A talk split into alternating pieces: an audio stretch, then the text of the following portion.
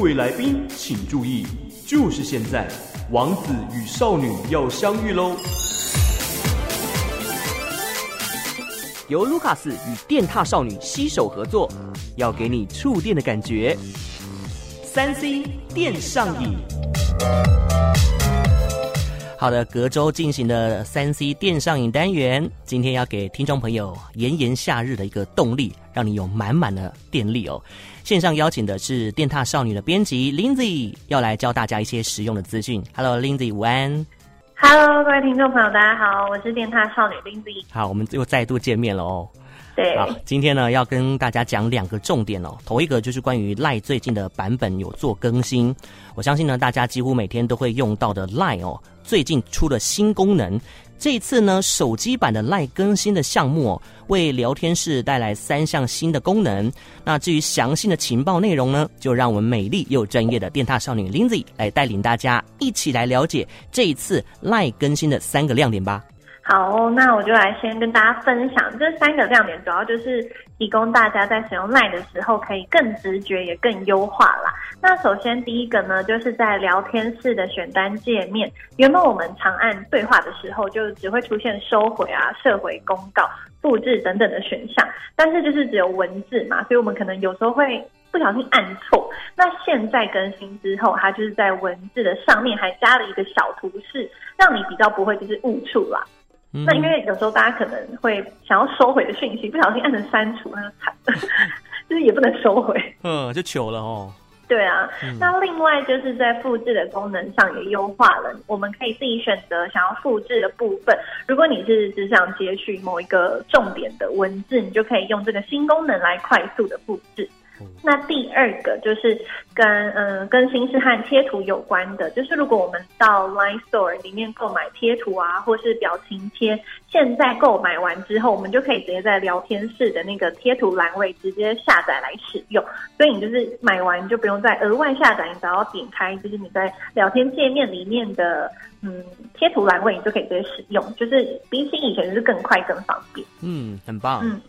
接下来第三个呢，就是和 Keep 有关。不知道听众朋友们有没有常常习惯用这个 Keep 的功能？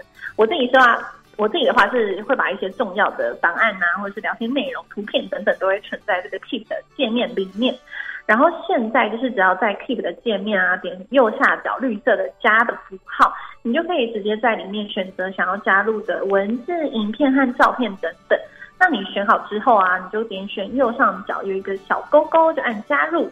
那操作上其实也是比过去更加的直觉，而且界面我觉得看起来也是更简单清爽的哦，简洁有力就对了哦。嗯、对啊，那也想问 Lucas，你你现在有自己先更新的 Line 的吗？嘿嘿，当然了，我前几天就已经更新了。哦、工欲善其事，必先利其器，所以呢，我会常常 follow 你们的这个网页资讯。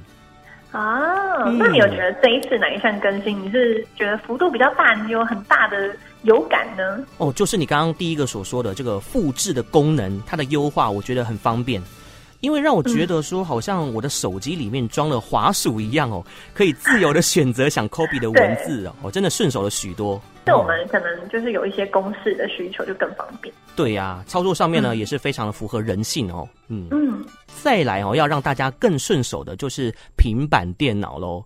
哦，有在使用 iPad 的朋友呢，一定都很怕说这个平板电脑摔到地上哦。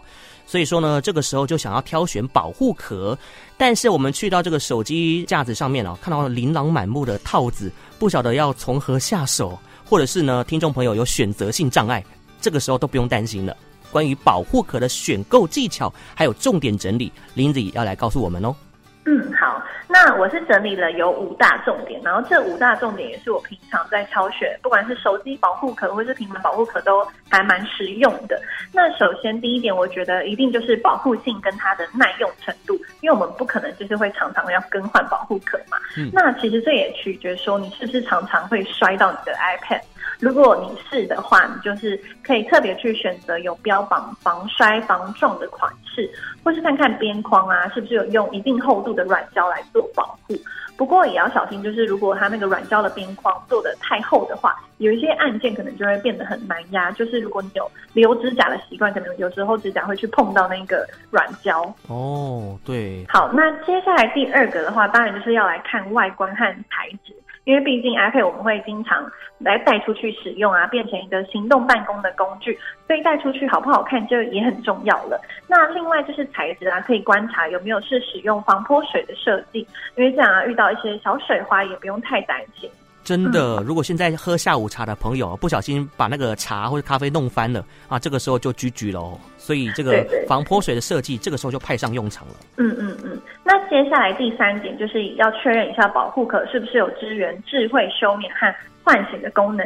这一点我觉得一定要具备，就是你不用一直去按压电源键啊，呃，电源卷还可以帮你省电，就是你把那个保护壳的皮一翻起来，它就会直接做开启的。这个是我觉得。大家一定要就是必备的功能。嗯嗯，好，了解。嗯，那接下来第四个呢，就是要注意你平常使用 iPad 的使用情境有哪些。如果你是把 iPad 当成一个工作生产力的工具，那同时也是你你平常在看剧啊的娱乐工具的话，你就要注意保护壳可以使用的角度。角度如果越多的话，你就可以应付更多的使用情境。尤其是像是有人会常常喜欢用平板来看一些电子书的话，那你可以观察说，哎，这个保护壳是不是有直立阅读的可以架的功能？就是这一点的话，就要特别注意。哦，对哦，这个第四点其实也是蛮关键的哦。嗯，对，就其实大家可能有时候会想说，哦，买个保护性好的就好，但是会忽略你平常到底是该怎么用 iPad。对，嗯，好。嗯那接下来最后一点就是，如果你是有用 Apple Pencil 的习惯，就是也要注意说，保护壳是不是有设计可以好好安置这个 Apple Pencil 的地方，不然就很容易搞丢。因为 Apple Pencil 你看一代要三千多块，二代呢要四千多块，价格是不太便宜。哇，贵松松的哦。还蛮好奇，Lucas 平常有在使用平板的习惯吗？呃，我本身是没有在使用平板，我的家人倒是有使用。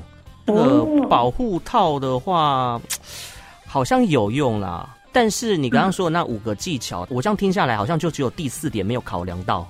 要是早点遇到电踏少女团队就好了。早一点要做这个题目。对啊。OK。如果说朋友呢，以后想要购买这个平板电脑的保护壳，就可以依照这五点来做挑选了。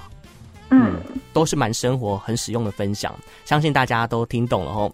以后呢，如果有关于更多三 C 的相关科技资讯哦，都可以上电踏少女的社群平台 follow。嗯，如果你想要看更多的小技巧啊，或是一些科技新闻的话，我们有电獭少女的官方网站。那另外呢，就是 YouTube 的呃频道，然后我们 FB、IG 也都有，大家可以一起来 follow 我们。今天就非常谢谢电塔少女的编辑 Lindsay 在线上的分享。嗯，谢谢 Lucas，拜拜，拜拜。